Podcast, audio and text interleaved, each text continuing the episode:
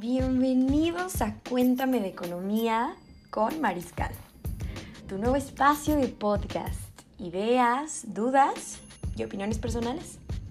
Comencemos.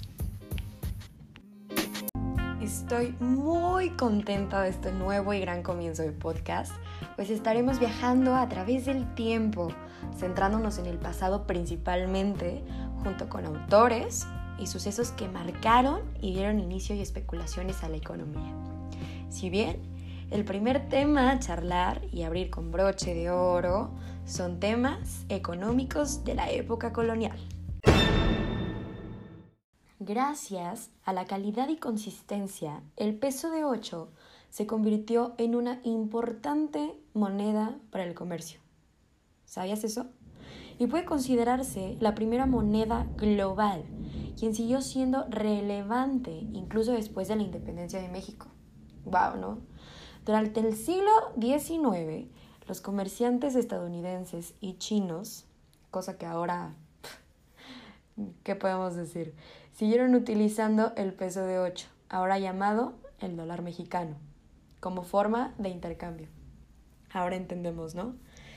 Hoy examinaremos cómo las sociedades anónimas ayudaron a distribuir principalmente el riesgo y mejoraron las oportunidades económicas de los inversores en Europa, que era cuando comenzaba esto de la economía y su movimiento, eh, justamente para participar en el comercio. Todas estas actividades, sin embargo, incluyeron la violencia física, ya que las empresas europeas trataron de establecer colonias económicas y participaron en el comercio de esclavos. Esta, esta observación eh, más importante que se hizo se debió a, a su interés por el precio de los metales preciosos, los cuales eran el oro y la plata, que llegaban de América a España. Aquí un, un autor muy importante eh, que influye mucho es Martín Díaz Pilcueta. Ok, él, él observa que en los países en los que estos justos eh, metales estaban menos disponibles, sus precios eran más altos, la alta y la demanda, ¿no? Mientras que en los lugares en los que estaban más disponibles reclamaban precios más bajos. Adam Smith, así es. Él también es conocido por defender el libre mercado. Eh, esto quiere decir que empleó como metáfora el uso de una mano invisible, es decir, que regulaba todo el mercado de bienes y servicios, por lo que la intervención del gobierno en la economía pues debía delimitarse a solo ciertos puntos clave, em, como la defensa interior y exterior.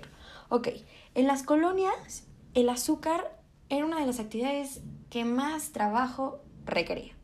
Miles de esclavos trabajaban en América cortando la caña de azúcar gruesa y la preparaban para entregarla a los ingenios azucareros para su transformación en azúcar en polvo. ¿Qué quiere decir esto? Una vez eh, que se cargaba la nave, em, pues empezaba el viaje, conocido como el pasaje del medio. Ok, los destinos solían ser Brasil y las islas del Caribe, muy sonadas, eh, cuyo Cuba era la más importante, es decir, donde eran vendidos. A los negreros solo se les pagaba por los esclavos que llegaban vivos, así que tenían interés en que fuesen el mayor número posible. Pero ¿cómo es posible si aún así les hacían viajar en condiciones totalmente pésimas, encadenados, hacinados sin poderse sentar derechos debido a las bajísimas eh, techos que tenían con un calor intolerable. Ok, la brutalidad era también en ese tiempo la norma. Eh, un dato curioso aquí podría ser que los historiadores calculan que entre el 15 y el 25%, escuchen bien, de los cautivos perecían en el traslado.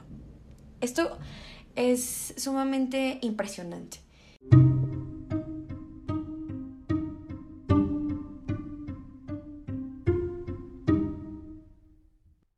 Estos registros detallados hacían un seguimiento del coste y la venta de los seres humanos.